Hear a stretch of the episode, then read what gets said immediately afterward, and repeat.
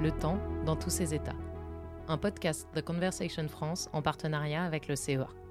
L'année 2020 a vu la planète s'arrêter, notre présent bouleversé. Et si c'était le moment pour réfléchir à nos futurs?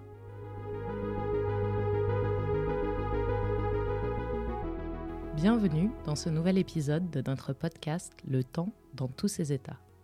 J'ai le plaisir aujourd'hui d'accueillir Roland Lehoucq. Bonjour. Bonjour. Vous êtes chercheur au département d'astrophysique du CEA où vous travaillez sur l'espace-temps et vous vous intéressez aussi beaucoup à la science-fiction. Roland, pendant le confinement et surtout vers la fin, beaucoup d'entre nous ont songé à l'avenir, à inventer un monde meilleur. Est-ce que vous, en tant que physicien, pouvez nous dire s'il est possible d'aller dans le futur pour voir si les choses y ont vraiment changé? Alors oui, je vais répondre oui brutalement et puis après on va, il va falloir un peu développer.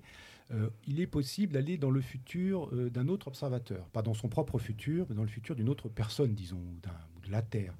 Alors ça, ça résulte de la relativité restreinte d'Einstein, euh, qui nous apprend que la durée entre deux événements, qui séparent deux événements, par exemple le départ du, du, du voyageur et puis le retour du voyageur sur Terre, si on imagine quelqu'un qui part sur un vaisseau interstellaire, eh bien la durée qui sépare deux événements, elle dépend de l'état de mouvement de celui qui mesure cette durée, ou de celle qui mesure cette durée. Donc si on imagine Alice et Bob, Alice euh, part en grand voyage, Bob il reste sur Terre, et euh, il va déclencher son chronomètre au moment où Alice décolle. Il déclenche son chronomètre, Alice revient, crac, il arrête son chronomètre. Alice, dans son vaisseau, fait la même chose. Elle déclenche le chronomètre au moment où elle part, et ces chronomètres ont été synchronisés, bien sûr, avec celui de Bob initialement, et puis elle mesure la durée de son voyage avec son propre chronomètre euh, dans son vaisseau, et puis quand elle arrive, crac, elle arrête. Ils comparent les durées, ils vont pas trouver les mêmes. Ils vont pas trouver les mêmes, et ils vont trouver que euh, Alice a une durée de voyage qu'elle a mesurée avec son chronomètre, sa durée propre, on l'appelle, c'est dans son référentiel, c'est Alice et son chronomètre embarqué, qui ont mesuré une durée de voyage plus courte que celle de Bob. Donc autrement dit, euh, si Alice voyage euh, assez loin, assez longtemps, et assez vite surtout, parce que l'écart entre les deux mesures de durée sera suffisamment important euh, si la vitesse relative entre Alice et Bob est assez importante, au sens assez proche de la vitesse de la lumière, qui est de 300 000 km par seconde. Et donc les, les durées mesurées peuvent être très différentes si Alice va assez vite et assez loin, assez longtemps pour elle. Donc elle peut trouver par exemple que son voyage va durer dans son temps propre, mesuré par son chronomètre, une année. Et puis Bob va mesurer, par exemple, dix années.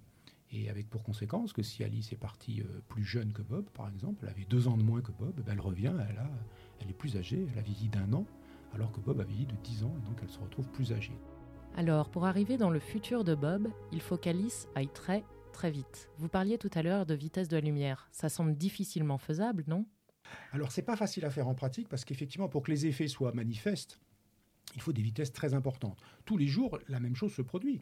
Euh, deux personnes euh, ont rendez-vous, euh, fixent le rendez-vous, partent de leur lieu de départ, de leur lieu, arrivent, rencontrent, discutent, repartent, expérimentent des choses différentes et vont donc mesurer des, des lignes d'univers, comme on dit, des trajectoires spatio-temporelles différentes et donc des durées différentes, mais aux vitesses habituelles quelques kilomètres par heure, 10, 20, 50, 100, 200 kilomètres par heure, 900 si vous êtes en avion, les écarts de durée sont extraordinairement petits, de l'ordre toujours de la, du milliardième de seconde, en ordre de grandeur du milliardième de seconde, donc imperceptible à nos sens. Pour que les effets soient manifestes à nos sens, il faut aller à des vitesses extrêmement importantes et on pourrait imaginer un voyageur qui part à une vitesse qui est 299 000 km par seconde, très proche. Il faut vraiment aller très proche de la vitesse de la lumière pour que ces effets deviennent vraiment importants. On le voit par exemple dans un film euh, qui est sorti au cinéma euh, qui s'appelle La planète des singes, où euh, un des ressorts de l'histoire est justement lié à ces, effets, de dilatation. On appelle ça dilatation des durées. Ces effets de différentes lignes spatio-temporelles ont des longueurs différentes, c'est-à-dire des durées propres différentes. Ça s'exprime en secondes, en secondes propres, c'est-à-dire la durée indiquée par un chronomètre qui a suivi cette ligne d'univers. Donc aller dans le futur d'un autre, c'est possible théoriquement, mais ça demande beaucoup d'efforts et c'est assez limité en pratique. Alors si maintenant, du coup, j'aimerais retourner dans le passé pour prévenir l'humanité, attention, le Covid arrive. Est-ce que c'est possible? Comment m'y prendre? Est-ce que je pourrais, par exemple, envoyer un vaccin vers le passé dès qu'il aura été trouvé? Alors, la question du voyage dans le temps que vous abordez, c'est le voyage, du voyage dans le temps dans le passé, retourner sur le passé. Alors si on reste dans le cadre de la relativité restreinte dont nous venons de parler, d'Einstein, qui était publié en 1905, euh, c'est impossible. Pour faire cette boucle spatio-temporelle, ça nécessite de dépasser la vitesse de la lumière à un moment donné. Dans la relativité restreinte d'Einstein, on peut montrer qu'il existe une vitesse qu'on ne peut pas dépasser, une vitesse limite. Il se trouve expérimentalement que c'est la vitesse de la lumière.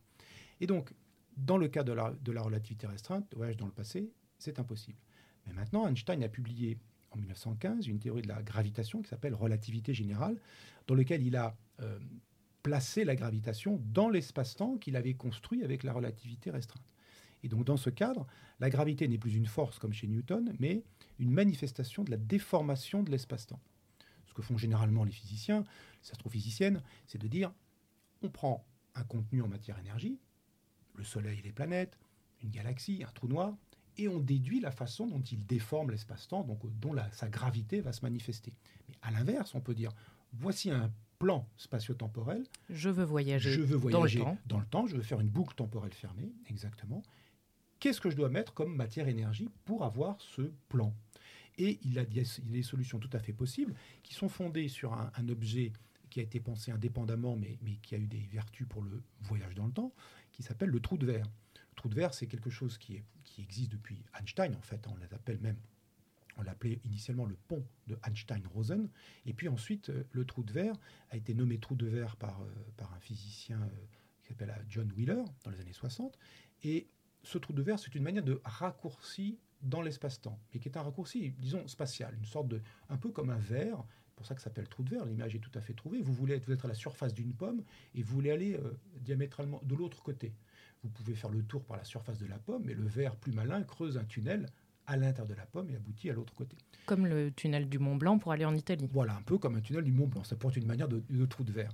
Alors là, le, ce qu'a montré Kip Thorne, un, physicien américain, un grand spécialiste de la relativité générale et qui a servi de, euh, de conseiller scientifique pour le film Interstellar, c'est qu'on pouvait faire un trou de verre traversable, d'une part, et que d'autre part, on pouvait transformer un trou de verre traversable en machine temporelle, c'est-à-dire en structure qui permet de fabriquer une boucle temporelle fermée.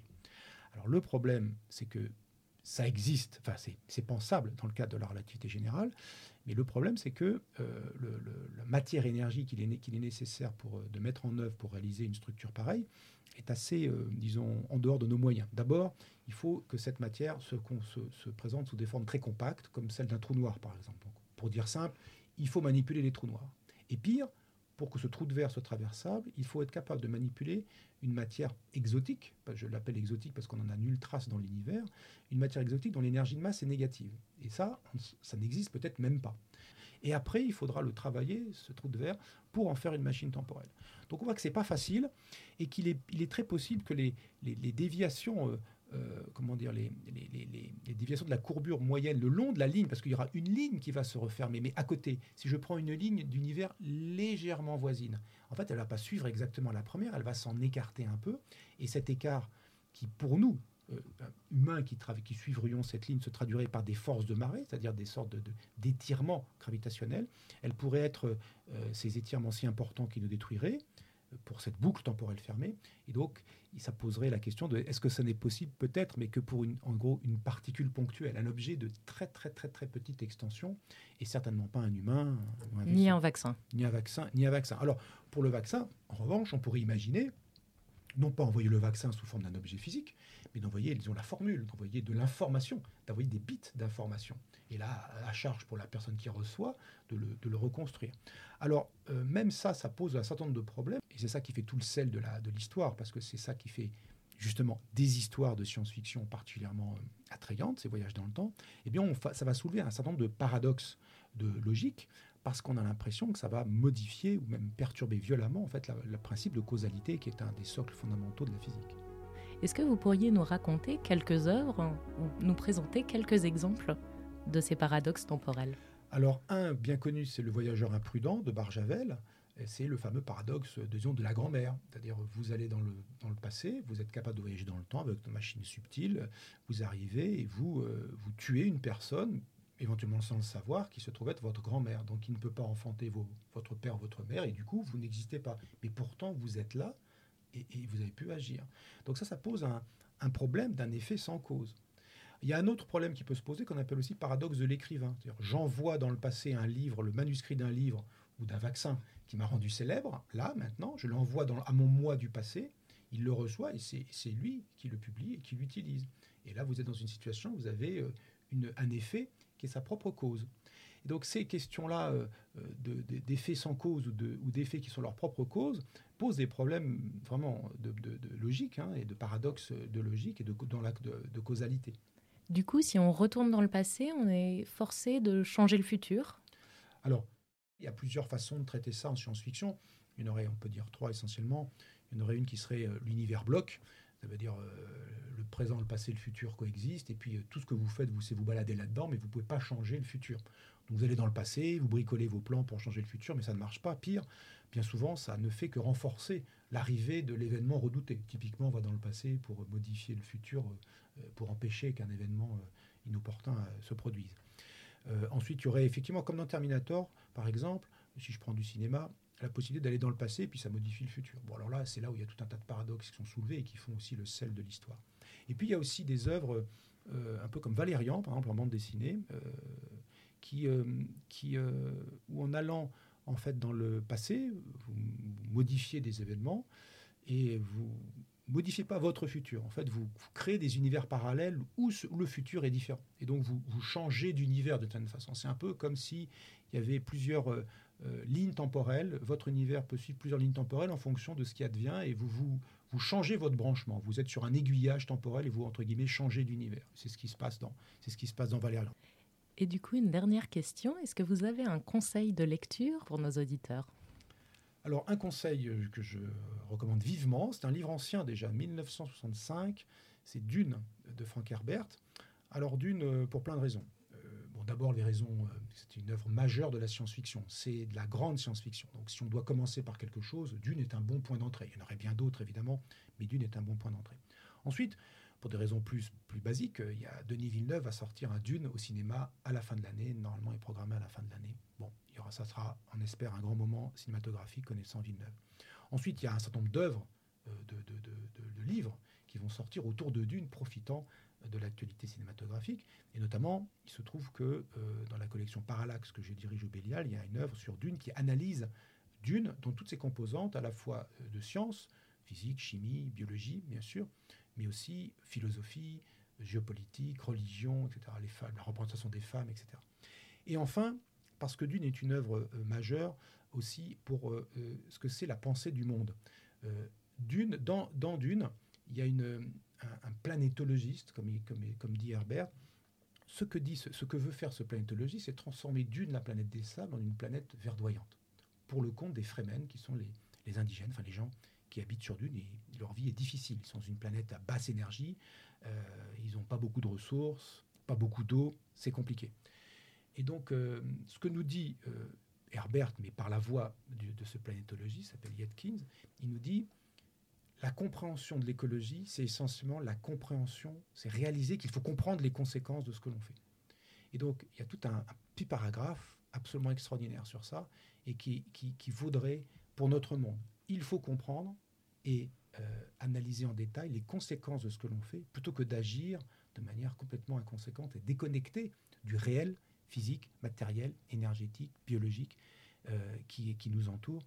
Et si cette déconnexion, qui est la situation actuelle, se prolonge, elle aboutira à des situations bien plus dramatiques qu'en ont pu être euh, la pandémie de Covid récente, essentiellement réchauffement climatique, épuisement des ressources matérielles et énergétiques, et catastrophes humaines euh, enchaînent, euh, comme souvent, sur d'abord les plus démunis et les plus précaires.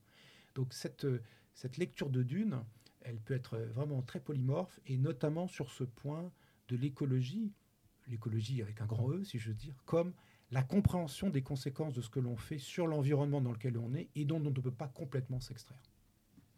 Et bien sûr, ces mots qui relient science-fiction et écologie. je vous remercie, Roland Lehoucq, et à, très bientôt.